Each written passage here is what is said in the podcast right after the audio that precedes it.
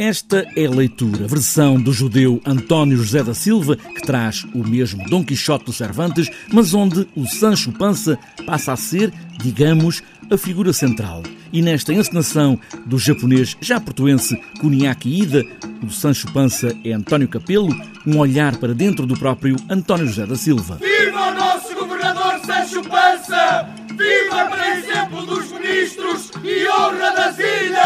Como se ele se projetasse de alguma forma naquele personagem. E repare, ele reescreve ou escreve o, o, três cenas completamente novas na Ilha dos Lagartos, que são, que são episódios que não existem no original do Cervantes.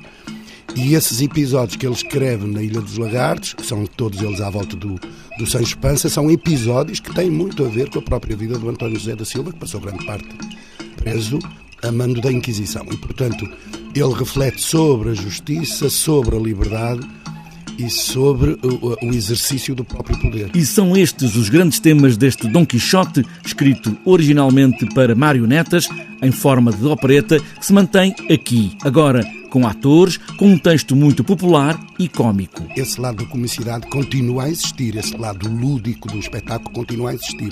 Nós insistimos muito na ideia de que o que está aqui em causa é o teatro, teatro e o valor do teatro, um, como, como, como quando falávamos do valor da liberdade como um valor uh, universal.